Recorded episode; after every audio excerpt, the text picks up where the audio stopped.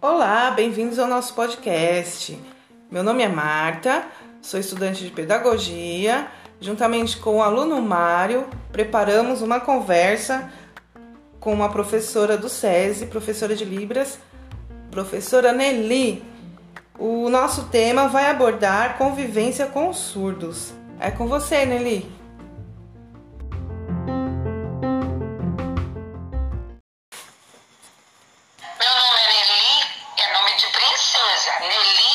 Então,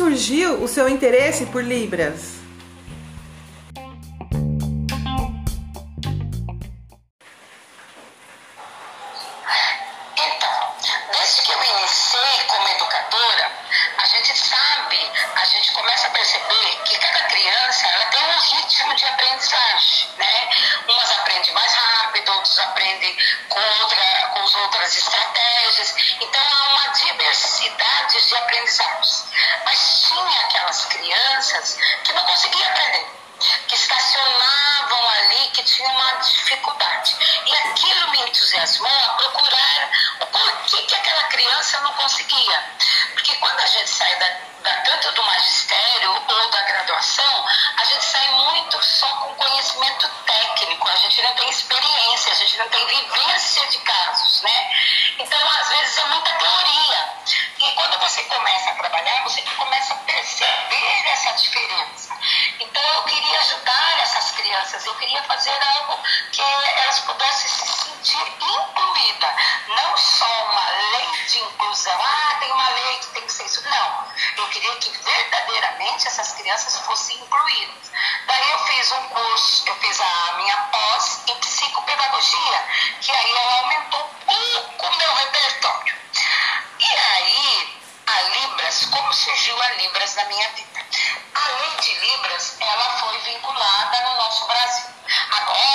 partir de hoje, todos os alunos surdos podem estudar numa sala regular. Mas, infelizmente, no nosso Brasil é assim: valida a Libras, mas não valida as pessoas, não capacita as pessoas, né? E aí, quando veio essa lei, porque antigamente eles, os surdos, eles tinham que buscar recursos quem é pai, porque ninguém sabia. Então eles não tinham uma escola, mesmo eles não tendo nenhum problema cognitivo, apenas a surdez, eles não podiam estudar numa escola de crianças ditas normais, porque eles eram surdos. Aí de repente surgiu a lei de Libras, não, agora a criança pode estar na sala de, na sala de aula, o surdo pode estar junto com o ouvinte, né? E aí apareceu no SESI, eu já trabalhava no SESI.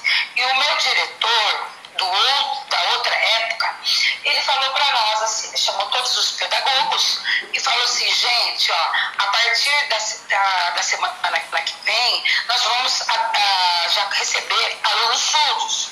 Eu sei que vocês, ninguém aqui tem libras, ninguém tem um conhecimento, eu tenho que buscar um perfil de algum de vocês que se aproximam. Um um professor que gesticule muito, que mexa com as mãos, que seja dinâmico, que dê aula quase dançando, e todo mundo foi olhando para quem, né? Vocês imaginam, né? E de repente ele virou para mim e falou assim: então é você, Nelly. Ah, falei, meu Deus, que desafio, eu não sei nada de Libras, a Libras está sendo implantada agora, eu não sei, mas eu sou uma pessoa curiosa. Como eu tinha aquele desejo sempre de incluir todos, eu fui atrás. Gente, e era uma classe de alfabetização para adultos, tá? Então ele tem uma nomenclatura no SESI, usava o nome de pais, sabe? Era uma classe para alfabetização de adultos. Aí começou a aparecer os, os estudantes surdos, eles já eram alfabetizados na PAI, né? Mas agora estavam felizes porque ele está no meio de todos os, os, alunos ouvintes, né? Aí, de princípio, já vieram três. Falei, meu Deus, e agora? Como? Não sei Libras, não sei nada. Aí eu, ele, é, um deles começou a me ensinar os sinais, olha, assim é oi, assim é bom dia, nós já somos alfabetizados. E as aulas, elas eram com televisão, tipo sabe? Então a gente colocava o vídeo. Então eles tinham legenda que ajudava eles. Aí eu ia lá fazer uns, uma, umas gesticulações caseiras para poder me aproximar deles, né? Aí depois veio um, um professor, me deu um, um dicionário de Libras, o Testemunho de Jeová. Aí entrou outra, outra foi me ensinando, foi ensinando os alunos, eles foram muito bem aceitos, né? Até uma, uma curiosidade que eu não sabia que surdo falava, nem isso eu sabia. E nós estávamos assistindo a aula, né, lá na, na, televisão, falava sobre a floresta, eu escrevia, porque eles eram alfabetizados, eu fazia sinais caseiros. Ela virou para mim e falou assim, olha aí! Eu levei a sala inteira assustou, porque tem muitos surdos que não são mudos. Então a gente tem que tomar cuidado nessa, nessa nomenclatura. Muitas pessoas têm uma, é, têm uma ideia equivocada que fala assim, ah, na minha sala tem um surdo mudo. Não se usa isso. O aluno, ele é surdo, tá? Porque ele fala.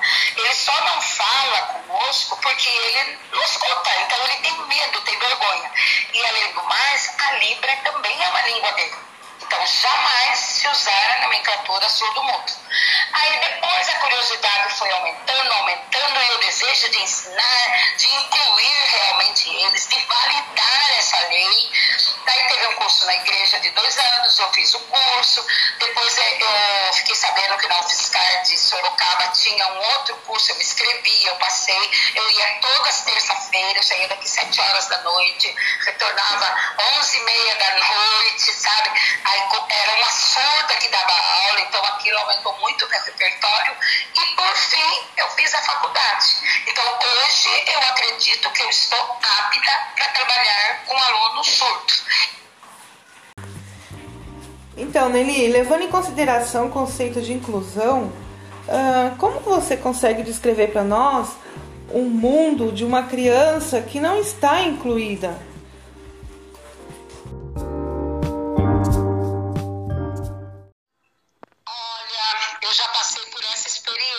Sabe? Já tive o relato da experiência deles, porque na minha, no meu TCC eu fui trabalhar sobre isso, então eu queria saber como que é vivenciado essa criança dentro de uma escola dita-se regular que está preparada para receber. Né? Então, as, a, os relatos são muito tristes. Por exemplo, uma mãe falou para mim, ela, porque tem um outro agravante com o aluno surdo. Se os pais forem ouvintes, os pais querem que eles sejam oralizados. Então o pai não entende que eles não escutam o mundo, eles não vivenciam o mundo igual os, nós ouvintes. Então os pais, aquela aceitação do luto que tem um filho surdo, eles não é difícil essa aceitação. Então a primeira coisa que eles querem, eles querem oralizar. Então eles ficam repetindo para os filhos: "Bom dia, bom dia". E, a, e o surdo, ele tem essa capacidade de fazer a leitura labial. Então, o que, que acontece? Ele olha o seu lado, ele copia, mas de repente você fala boneca. Se você não pegar o objeto boneca,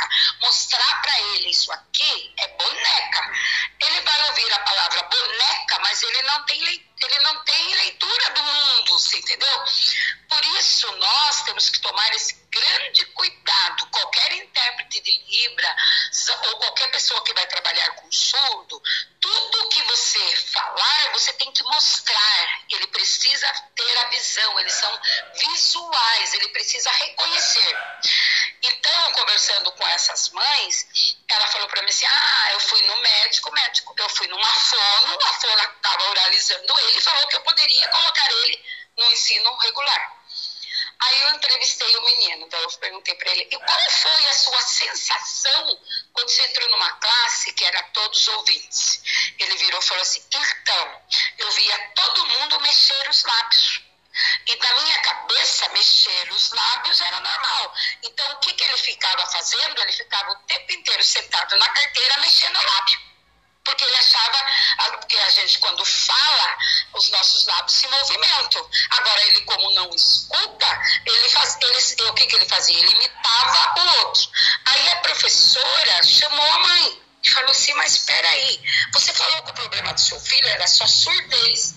Mas o seu filho fica o tempo inteiro mexendo a boca. A mãe falou, mas em casa nunca ele fez isso. Daí que ele falou assim, sabe por quê, mamãe? Porque eu via todo mundo mexer o lábio, então eu achava que aquilo era normal.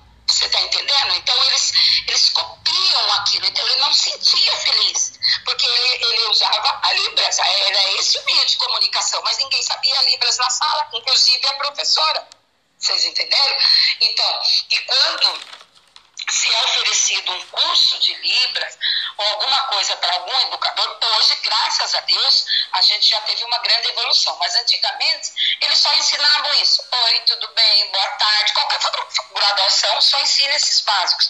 Mas não ensina o que o surdo pensa, o que, que procedimentos eu preciso ter com ele. Olha, ele é e outra coisa também, por exemplo, nós ouvintes, a gente tem a capacidade de fazer diminutivo, aumentativo, nós conseguimos designar o verbo no passado, no futuro, no presente. O surdo não sabe nada disso. Então, por exemplo, se você falar para ele assim, pega, você coloca três lápis lá, e você fala assim, pega pequenininho, ele está vendo três lápis, ele não sabe o que é o pequenininho, porque o intérprete, ou, ou que fez a tradução, ou que ensinou, não ensinou essa nomenclatura. Pequenininho, grande, tá? Numa outra palestra que eu fui com surdo também, o, o estudante falou que a professora, numa, numa aula culinária, estava explicando como fazer arroz.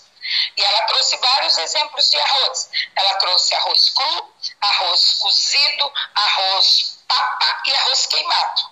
E o surdo vendo tudo isso. O ouvinte, ele escuta desde cedo a mãe falar: ah, hoje a mamãe acertou o arroz, hoje o arroz cozinhou, hoje o arroz ficou papa, hoje a mamãe queimou. O surdo, quando alguém traduz para ele, fala arroz. Ele não faz essa variação. Então, quando ele escutou é, queimar arroz, eles vão bem ao pé da letra, bem literalmente. Ele imaginou que alguém pegou o arroz e tacou fogo em cima do arroz, entendeu? Para queimar o arroz. Que não é que na hora de cozinhar o arroz, o arroz queimou.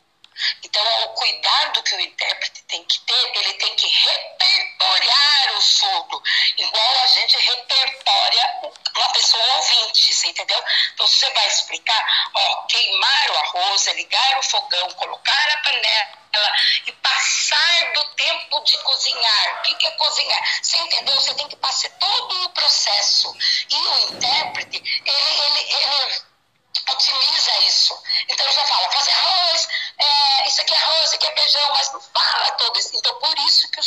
não tem essa, esse repertório linguístico.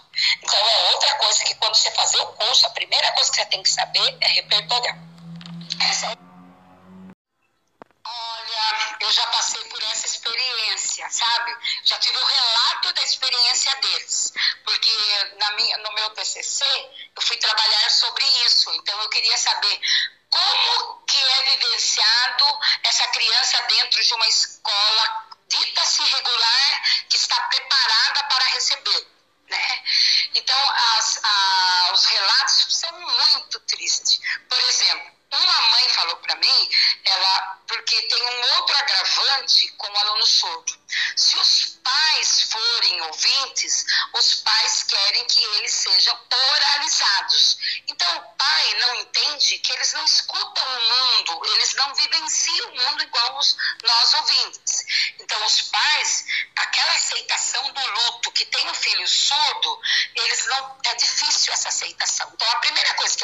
eles querem, oralizar.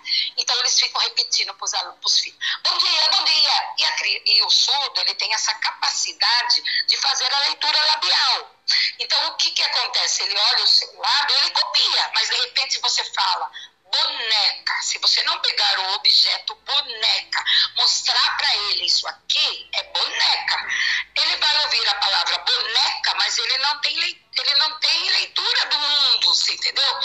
Por isso nós temos que tomar esse grande cuidado. Qualquer intérprete de Libra ou qualquer pessoa que vai trabalhar com surdo, tudo que você falar, você tem que mostrar. Ele precisa ter a visão, eles são visuais, ele precisa reconhecer. Então, conversando com essas mães, ela falou para mim assim: ah, eu fui no médico, médico, eu fui numa fono, a fono estava oralizando ele e falou que eu poderia colocar ele no ensino regular. Aí eu entrevistei o menino, então eu perguntei para ele, e qual foi a sua sensação quando você entrou numa classe que era todos ouvintes? Ele virou e falou assim, então, eu via todo mundo mexer os lábios. E na minha cabeça, mexer os lábios era normal. Então, o que, que ele ficava fazendo? Ele ficava o tempo inteiro sentado na carteira mexendo o lábio porque ele achava, porque a gente quando fala, os nossos lábios se movimentam. Agora ele como não escuta, ele faz, ele, o que, que ele fazia? Ele imitava o outro. Aí a professora chamou a mãe e falou assim, mas espera aí, você falou que o problema do seu filho era só surdez. Mas o seu filho fica o tempo inteiro mexendo a boca. A mãe falou, mas em casa nunca ele fez isso. Daí que ele falou assim, sabe por quê, mamãe? Porque eu via todo mundo mexer o lábio, então eu achava que aquilo era normal. Então eles, eles copiam aquilo. Então ele não se sentia feliz. Porque ele, ele usava a Libras. Era esse o meio de comunicação. Mas ninguém sabia Libras na sala, inclusive a professora. Vocês entenderam? Então, e quando se é oferecido um curso de Libras ou alguma coisa para algum educador, hoje, graças a Deus, a gente já teve uma grande evolução. Mas antigamente, eles só ensinavam isso. Oi, tudo bem, boa tarde. Qualquer graduação só ensina esses básicos. Mas não ensina o que o surdo o que, que procedimentos eu preciso ter com ele. Olha, ele é e outra coisa também, por exemplo, nós ouvintes, a gente tem a capacidade de fazer diminutivo, aumentativo, nós conseguimos designar o verbo no passado, no futuro, no presente. O surdo não sabe nada disso. Então, por exemplo, se você falar para ele assim, pega, você coloca três lápis lá, e você fala assim, pega o pequenininho, ele está vendo três lápis, ele não sabe o que é o pequenininho, porque o intérprete, ou, ou que fez a tradução, ou que ensinou, não ensinou essa nomenclatura. Pequenininho, grande, tá? Numa outra palestra que eu fui com surdo também, o, o estudante falou que a professora, numa, numa aula culinária, estava explicando como fazer arroz. E ela trouxe vários exemplos de arroz. Ela trouxe arroz cru, arroz cozido, arroz papa e arroz queimado. E o surdo vendo tudo isso. O ouvinte, ele escuta desde cedo a mãe falar: ah, hoje a mamãe acertou o arroz, hoje o arroz cozinhou, hoje o arroz ficou papa, hoje a mamãe queimou. O surdo, quando alguém traduz para ele, fala arroz. Ele não faz essa variação. Então, quando ele escutou é, queimar arroz, eles vão bem ao pé da letra, bem literalmente. Ele imaginou que alguém pegou o arroz e tacou fogo em cima do arroz, entendeu? Para queimar o arroz. Que não é que na hora de cozinhar o arroz, o arroz queimou. Então, o cuidado que o intérprete tem que ter, ele tem que repertoriar o surdo, igual a gente repertoria pessoa ouvinte, você entendeu? Então, você vai explicar, ó, queimar o arroz, é ligar o fogão, colocar a panela e passar do tempo de cozinhar. O que, é cozinhar? Você entendeu? Você tem que passar todo o processo. E o intérprete, ele, ele, ele otimiza isso.